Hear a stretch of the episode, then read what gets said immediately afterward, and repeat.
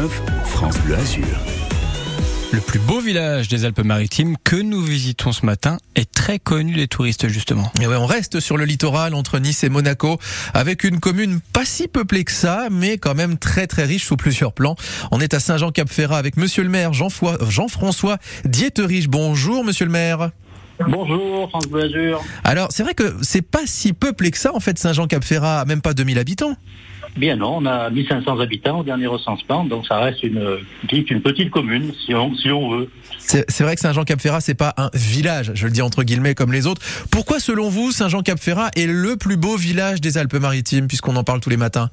Bien, ça reste un village assez exceptionnel de par sa situation, bien sûr, géographique. Hein. Nous sommes une presqu'île localisée entre Nice et Monaco, à équidistance, à peu près 10 km d'un côté comme de l'autre, à une demi-heure d'un aéroport international.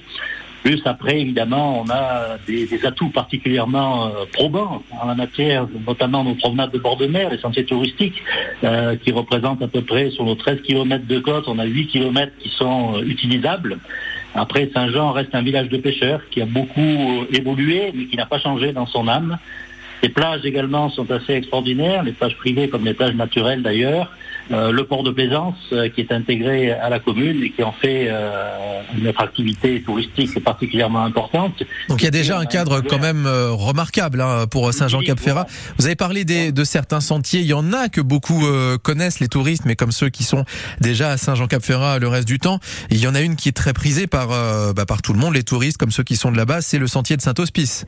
Voilà, c'est le sentier qui fait le, tour de la, de la pointe de cet hospice qu'on appelle, donc qui part hein, de, la, de la Pinède et qui revient sur la place de Paloma, euh, qui fait à peu près un, petit 2 km, un peu, un peu moins. Voilà.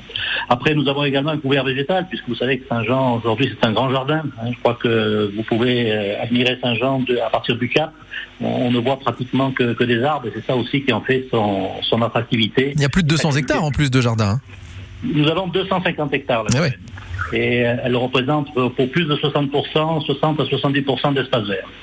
Et en plus de, tous ces sentiers, de tout ce patrimoine qu'on peut admirer, patrimoine naturel, il y a aussi le patrimoine qui a été rajouté au fil des siècles. On parlait de Saint-Hospice, c'est aussi une chapelle, Saint-Hospice. Il y a la chapelle de Saint-Hospice qui remonte, euh, dont on trouve des traces depuis l'an 1000 à peu près, euh, mais qui a été sous sa forme actuelle euh, bâtie par Charles-Emmanuel de Savoie en 1653 et que nous avons rénové totalement très récemment puisque j'ai réinauguré les, les, travaux de rénovation au mois de mai de cette année où on a pu remettre en valeur notamment à l'intérieur, euh, les couleurs euh, d'origine, les plus anciennes couleurs, sous le contrôle bien sûr de la Direction régionale des affaires culturelles du 17e. Ça, c'est ce que l'on peut découvrir quand on se balade. On peut découvrir aujourd'hui à la pointe Saint-Hospice, avec également la, Vierge, euh, qui, je vous rappelle, avait été réalisée par un artiste, sculpteur italien, euh, Galbusseri, à la demande d'un riche négociant en huile qui s'appelle Auguste Gall, qui est bien connu dans le, à Nice, et qui avait réchappé d'une fortune de mer, et en hommage à ça et à tous les pêcheurs, a, fait ériger cette euh, statue de 11 mètres 43 de haut, que nous allons d'ailleurs très vite, bientôt,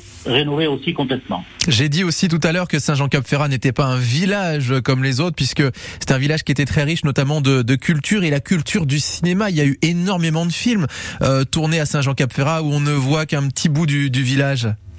Ben, il y a beaucoup de films, effectivement. Saint-Jean a eu une très grande filmographie, une époque aussi euh, de films et d'acteurs de, cinéma qui ont été euh, résidents sur Saint-Jean-Cap-Ferrat. Est-ce qu'on peut donner quelques exemples comme ça, monsieur le maire?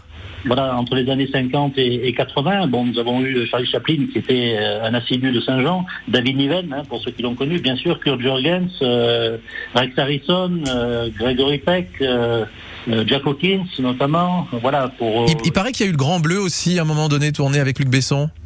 Alors, euh, probablement, il y a des scènes qui ont, qui ont été tournées, notamment sur le côté euh, ouest de, de Saint-Jean.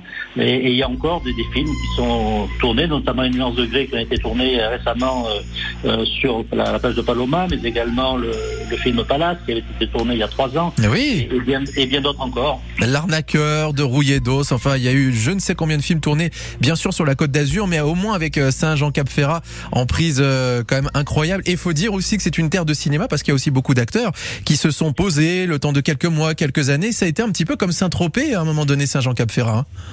À une époque, oui, mais bon, aujourd'hui, euh, les choses ont évolué. On a d'autres clientèles, des gens qui sont. Alors, au, contraire de Saint-Tropez, si je puis dire, bon, les, gens recherchent aussi un peu de, tranquillité, d'intimité. Et c'est vrai, c'est ce qu'on retrouve quand même sur Saint-Jean. On, a encore de- des artistes quand même de, renommée mondiale qui sont ici, mais qui se trouvent quand même euh, assez protégés très tranquilles. C'est vrai qu'on peut évoluer encore dans Saint-Jean sans avoir euh, des meutes euh, de personnes derrière, derrière soi.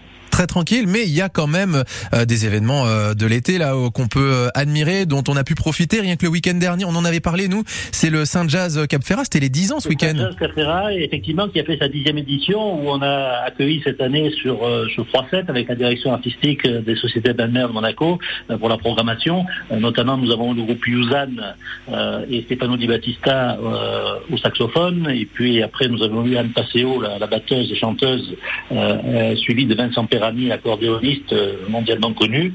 Et puis nous avons terminé avec euh, une voix superbe de Laura Prince, euh, suivie du trompettiste suisse Eric Truffaz, qui a enflammé la, la pinette de Saint-Jean. Euh, et ça, c'était donc euh, samedi dernier. Et ça, c'était les 10 ans euh, de ce Saint, les 10 ans. Saint Jazz Cap Ferrat. On en avait parlé la semaine dernière sur euh, France Bleu Azur. En tout cas, Saint-Jean Cap Ferrat, c'est forcément un des plus beaux villages des Alpes-Maritimes, un des plus connus aussi à travers le monde. hein. ça dépasse largement les frontières de la Côte d'Azur et de la France. Merci beaucoup, Monsieur le maire Jean-François Dieterich, d'avoir été avec nous sur euh, France Bleu Azur. Belle journée et bel Merci été à. Saint-Jean Cap Ferrat. Merci, France Bleu Azur. À très bientôt. À bientôt. 7h52 sur France Bleu Azur. On va quitter Saint-Jean-Cap-Ferrat et on va partir à Comte avec un des derniers fabricants de mobilier en rotin des Alpes-Maritimes. Il fait donc